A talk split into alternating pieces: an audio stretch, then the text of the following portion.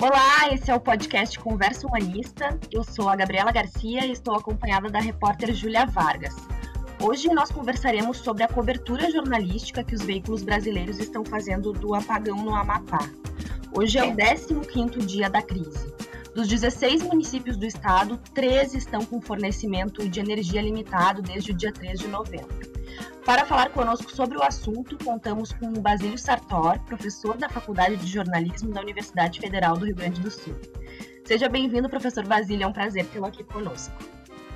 Olá, Gabriela, um prazer é meu estar aqui. Pois então, no dia 3 de novembro, é, um incêndio atingiu a subestação na zona norte do Amapá, deixando milhares de pessoas sem energia elétrica. A situação, como a gente mencionou, é caótica e se arrasta até agora. É, porém, o ocorrido foi ofuscado pelas eleições americanas que dominaram os noticiários até então. Professor, existe alguma explicação teórica para que o Amapá não tenha recebido a atenção que merecia? Uh, pois é, Gabriela, nós temos aí dois acontecimentos importantes né, e simultâneos. Um acontecimento internacional uh, previsto, esperado, programado, né, que são as eleições presidenciais norte-americanas, uh, cujos preparativos, inclusive, já vinham recebendo uma cobertura intensiva é, dos veículos jornalísticos no Brasil, e um outro acontecimento nacional imprevisto, que é a ruptura no fornecimento de energia no, estado do Amapá, né, nessas 13 cidades que tu mencionaste, uh, o maior apagão energético registrado no Brasil nos últimos 20 anos, é, e com todas as suas consequências gravíssimas para a população, né, que começou a ficar então sem acesso a água, alimentos, internet, tudo isso em meio à pandemia que segue forte uh, no país. Uh, do ponto de vista do jornalismo, nós vamos ver algo semelhante ao que aconteceu é, em 2015, por exemplo, né, quando os ataques terroristas em Paris uh, tiveram, num primeiro momento, muito mais visibilidade, receberam muito mais cobertura jornalística do que o rompimento uh, da barragem Mariana, em Minas Gerais, que, que foi um fato super importante que também aconteceu uh, naquela época, simultaneamente. Né?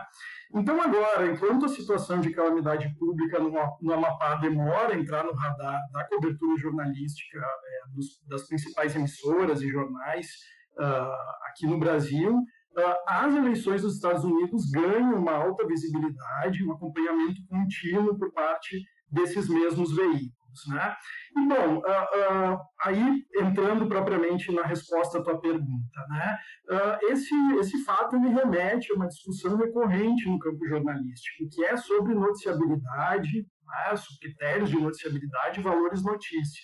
Né? Ou seja, o debate sobre como se determina se um fato deve ou não ser notícia e qual o destaque que uma notícia deve ter na cobertura jornalística. A pergunta é um pouco no sentido de como se avalia a relevância desses acontecimentos, né? como se mede uh, a importância deles, e, e, como o jornalismo hierarquiza, então, em termos uh, até de espaço e de destaque, esses diferentes fatos. E, bom, aí a gente tem uma discussão uh, bastante longa sobre noticiabilidade, eu posso entrar já nela aqui, não sei se vocês querem é, abrir mais perguntas, mas uh, tem a ver com essa questão exatamente da, da noticiabilidade dos fatos, né? que, que não é uh, um dado natural, né? como se, se o jornalista pudesse simplesmente aprender a identificar uh, uma noticiabilidade que decorre naturalmente dos fatos. Né? Vamos imaginar, por exemplo, lá um cientista que vai identificar determinadas características de uma célula, uh, observando essa célula no, no, microscópio de um laboratório. Não é assim que o jornalista uh, identifica a noticiabilidade, né? Porque os valores notícia, eles, eles são socialmente construídos, né? eles têm uma história, eles são situados numa determinada cultura, sociedade, que tem valores mais amplos e mais profundos que vão incidir nas práticas jornalísticas e nos modos de selecionar e atribuir sentido às notícias. Né? Uh, então, como que se mede a relevância de um fato? Né? Quem determina se o fato é relevante ou não é relevante? Né? Ou qual o grau de, de relevância de um fato em comparação a outro fato? Né? Por exemplo, eleições então presidenciais dos Estados Unidos versus apagão no Amapá. Né? Quais, são, quais são os critérios adotados aqui? Uh, Basílio, a minha próxima pergunta era exatamente sobre isso, porque uh, no teu doutorado tu estudou exatamente isso, né? A, como os critérios notícia uh, determinam o inter, e o interesse público né, dos jornalistas uhum. determinam o que vai ser notícia ou não. E aí a minha pergunta para ti é exatamente isso. Quando, pensando nesse teu entendimento e no teu estudo, uhum. quando uma, os veículos uh, não noticiam sobre o apagão do Amapá ou outras ou Mariana, enfim, eles isso vem do entendimento de que isso não é interesse público? Certo. Bom, o interesse público ele é um dos valores notícia mais importantes, né? E ele é baseado na ideia de relevância, de impacto social. Mas como que se mede a relevância de um fato? Né? É, é, quem, quem vai determinar, então, como eu estava dizendo, se esse fato é ou não relevante, se ele tem ou não interesse público? Bom, é claro que quando a gente pensa em Estado, governo, políticas públicas, questões relacionadas à saúde das pessoas, como agora a gente está vendo muito né, na, é, diante desse acontecimento da pandemia, uh, questões relacionadas ao meio ambiente, à educação, à economia, né, renda, emprego, geração e distribuição de riqueza, Bom, esses são temas que afetam toda a sociedade, têm impacto na vida das pessoas e por isso eles são considerados relevantes e recebem atenção do jornalismo.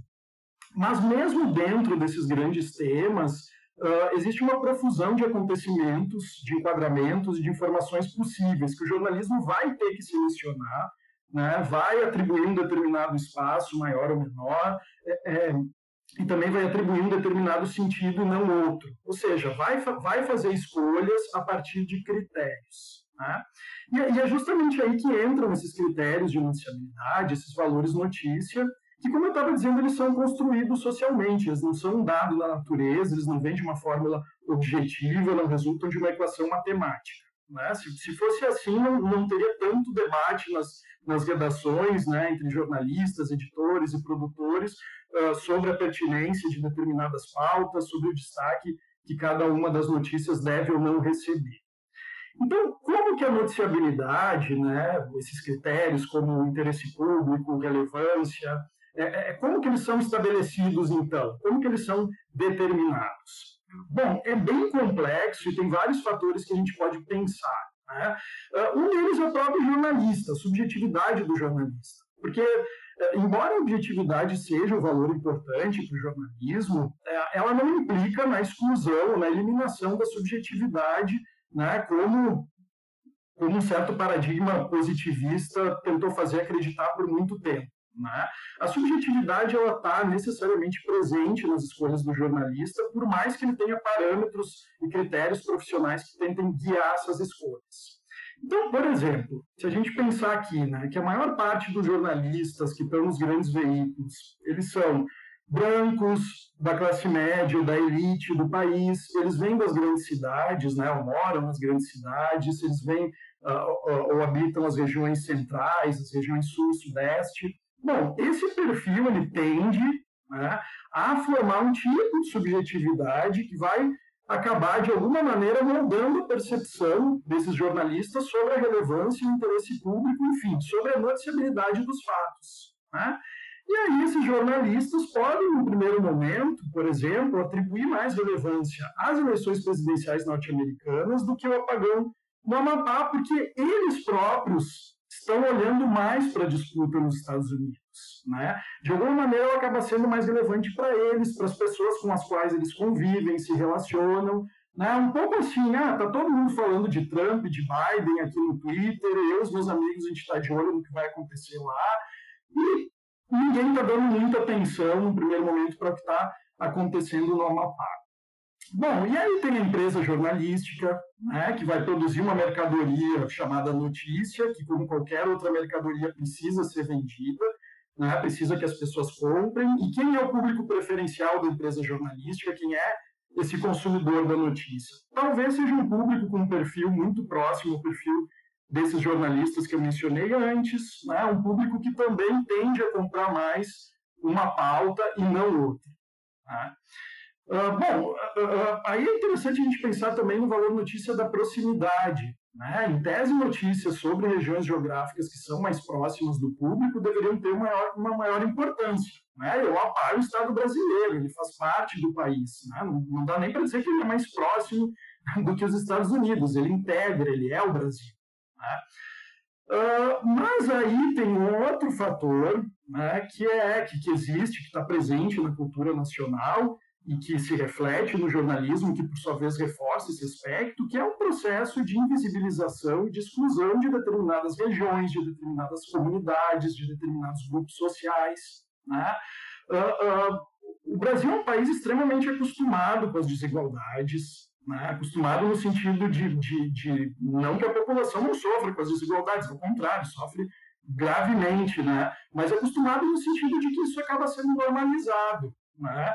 Uh, principalmente pelas elites, pela classe média. Né? Então, assim, normaliza exclusões. Né? Então, dependendo de quem tivesse em energia elétrica, se não for um bairro central, se não for uma metrópole do Sudeste ou do Sul, uh, uh, se for um problema que estiver atingindo uma população pobre, periférica, uh, isso acaba sendo normalizado de alguma maneira. Né? Vamos, vamos pensar aqui que metade da população brasileira não tem acesso a saneamento básico na rede de esgoto no Brasil.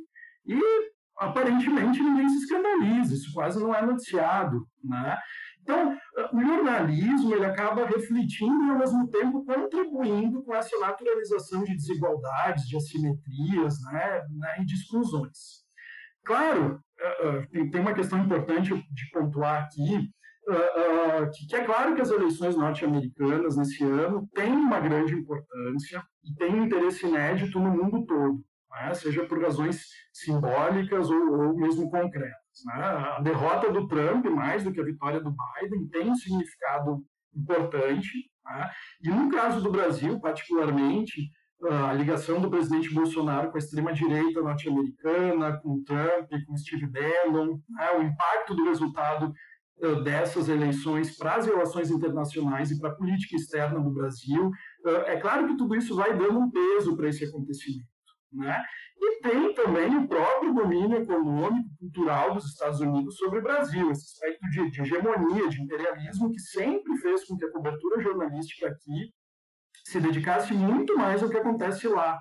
Né? Inclusive ajudando a construir essa, um pouco essa mitologia da América livre, democrática, né, que leva liberdade para o mundo. Então, assim, tentando resumir um pouco, né, toda essa ideologia, ou essas ideologias, essas subjetividades de quem produz e de quem consome a notícia, permeados por mecanismos, às vezes até inconscientes, né, naturalizados, e, e as próprias organizações jornalísticas, né, também com seus interesses econômicos, bom, tudo isso vai incidir nessas escolhas e determinar a noticiabilidade dos acontecimentos. Tá? Então, é isso, me parece, que vai explicando um pouco essas diferenças que a gente tem na cobertura de fatos que, enfim, que, que às vezes é desproporcional em relação à importância desses fatos relativamente a país ou à nossa sociedade. Professora, a gente tinha, inclusive, é, uh, preparado aqui uma pergunta bem nesse sentido mesmo, né, que tu disseste sobre essa questão da invisibilização de algumas regiões do Brasil, né, é, muito pela falta de diversidade dentro das redações, tu, como tu mencionaste, mas a gente pode entender e inferir que, por exemplo, né, se hipoteticamente esse apagão tivesse acontecido em São Paulo, certamente a cobertura seria diferente, que, né, pra, eu acho isso. O que, que tu acha? Sem dúvida, sem dúvida, sem dúvida.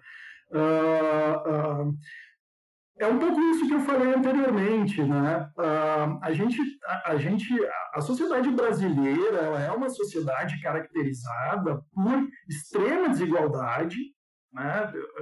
Estava lendo recentemente, agora, se não me engano, a gente está no ranking dos países com maiores índices de desigualdade, a gente está em nono lugar, embora a gente seja a gente esteja ainda entre as dez economias do mundo, né? então a gente tem grandes desigualdades, grandes exclusões uh, e grandes assimetrias assim de poder econômico, de poder político no país. Isso é histórico, né? isso está tá entranhado na nossa cultura. Uh, e o jornalismo, embora ele seja uma forma de conhecimento que possa contribuir para tentar minimizar ou para tentar reverter essas questões, ele muitas vezes acaba reforçando isso, né?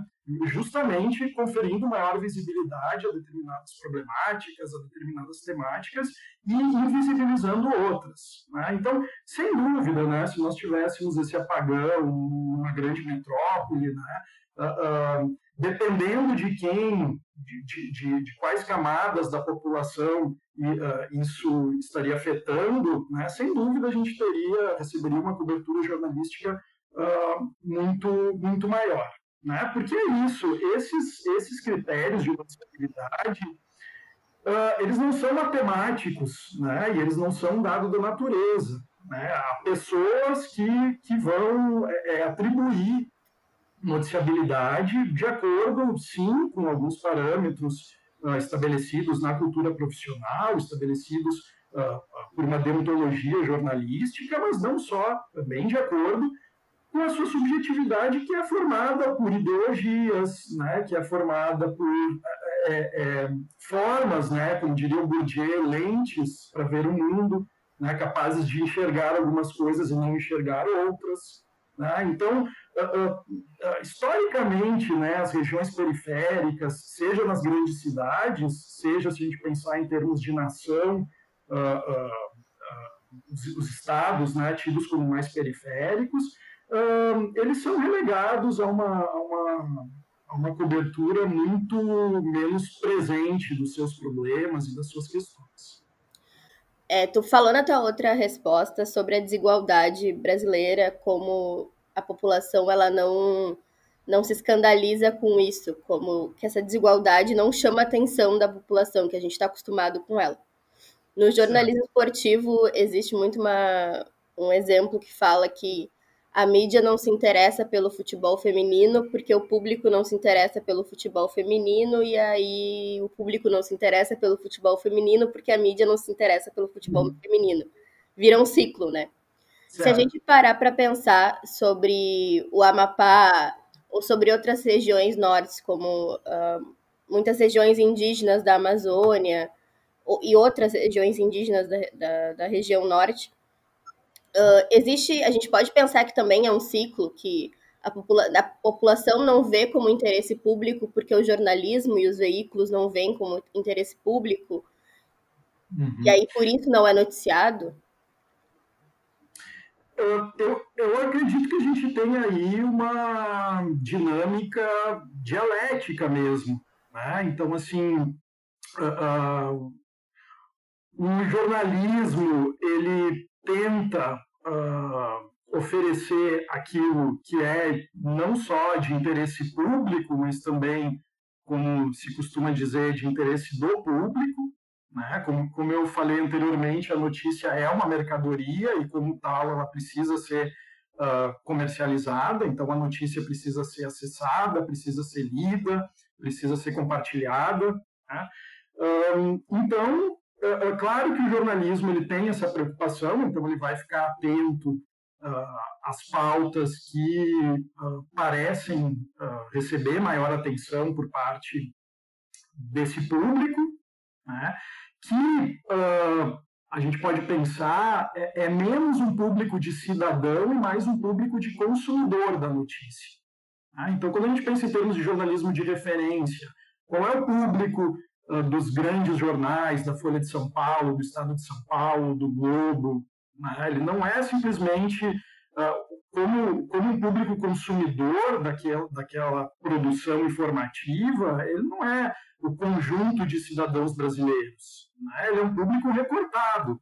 Então, uh, as empresas jornalísticas olham para isso. Né? E aí, mais uma vez, isso, isso de alguma maneira explica uh, essa super cobertura das eleições norte-americanas, né, que, que era uma pauta, era um assunto uh, muito presente né, para esse recorte de público, e, e, talvez não tanto a questão do Amapá. Agora, uh, é claro que ao fazer isso, o jornalismo ele também reforça esses aspectos. Né? Então, sim, existe aí uma retroalimentação, uh, e a gente não pode esquecer que o jornalismo ele tem uma função social, ele tem uma responsabilidade social. também. Então, ele não pode simplesmente é, é, definir as suas coberturas, definir as suas pautas é, é, de acordo com interesses econômicos da empresa jornalística. É, eu acho que se a gente deseja um jornalismo que contribua para qualificar a democracia, para promover a justiça social e a cidadania, né, que, que, realmente se preocupe com os problemas do país, que atribua relevância às condições de vida uh, da maior parte da população, né, que, que, inclusive chame atenção para essas desigualdades, para essas exclusões. Então, uh, obviamente, precisa haver um redirecionamento aí. Né?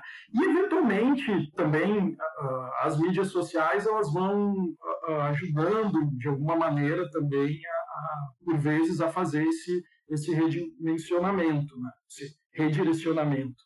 Uh, né? Então, assim, claro, não tenho dados de pesquisa sobre isso, mas aparentemente também as manifestações né, no Twitter, Facebook, etc., sobre a questão do Amapá, né, a hashtag SOS Amapá, enfim, uh, aparentemente isso também acabou, é, talvez, uh, forçando um pouco o jornalismo a dar mais atenção para essa situação de calamidade pública que estava acontecendo lá. Né? Assim como também aconteceu quando, uh, nesse episódio de, de Mariana, né, que eu estava mencionando anteriormente. Né? Também a partir do momento, eu, eu, um dos jornalistas que eu entrevistei para minha tese, ele vai citar exatamente esse, esse acontecimento e vai dizer que, né, que por exemplo, a Folha de São Paulo, uh, ela, ela, ela foi, foi destacar um jornalista para cobrir lá a Mariana, para ir para Minas Gerais, quando ela, quando ela percebeu que começou a haver um interesse também do público do jornal nesse assunto né, que, que, notícias sobre Mariana estavam sendo muito clicadas, muito acessadas, que havia muito, começou a haver muito comentário sobre isso também nas redes sociais. Então, uh, esses movimentos eles também vão, vão acontecer. Professor, é, a gente tem a informação que após 11 dias, né, desde o início do apagão, chegaram ao estado do Amapá uh, balsas com geradores termoelétricos para serem instalados é, nas subestações dos municípios de Macapá e Santana. Essa solução ainda é provisória, né, porque uh, é necessário a instalação de um segundo transformador na subestação que pegou fogo em Macapá e que foi a que causou o apagão. E foi apenas nesta segunda-feira também que esse transformador começou a ser transportado de um, um, uma localidade chamada Laranjal do Jari, que fica no sul do estado. Bom, nesse sentido, a gente pode considerar também, falando tudo que a tua resposta agora, a última, a última pergunta, né? Essa questão de do, o, é, o jornalismo e o interesse dos leitores e esse ciclo é, uhum. A gente pode entender também que, de repente, essa demora, né, essa, essa falta de agilidade para solucionar esse problema por parte dos órgãos públicos. É, se o jornalismo estivesse fazendo uma cobertura mais assídua, uma cobertura mais engajada, é possível que isso já teria sido resolvido com mais, é, com mais rapidez, considerando né, que também é dever do jornalismo fiscalizar o poder e, enfim, entre outros. Será que se isso tivesse ganhado mais repercussão nacional, o problema já teria sido resolvido? Olha, é difícil te responder essa pergunta com. É, enfim, é, é, a gente pode fazer uma especulação aqui, né? até porque existe, existe uma série de outros fatores aí que vão incidir uh, nessa demora de, de, resposta ao problema. Né? Mas, uh, tendencialmente, eu diria que sim. Né? Obviamente que acontecimentos que recebem maior cobertura jornalística, que recebem maior visibilidade midiática, é, esses acontecimentos eles acabam é, resultando em, em, consequências né, para os agentes públicos, né, nesse caso para o governo, né, ou, para os governos, né, se a gente pensar em termos de, de esfera aí estadual e, e federal, uh, expondo então é, problemas de gestão. É claro que se não há uma cobertura, se não há uma visibilidade, também as responsabilidades acabam sendo apagadas de alguma maneira, né? ou acabam recebendo pouca atenção.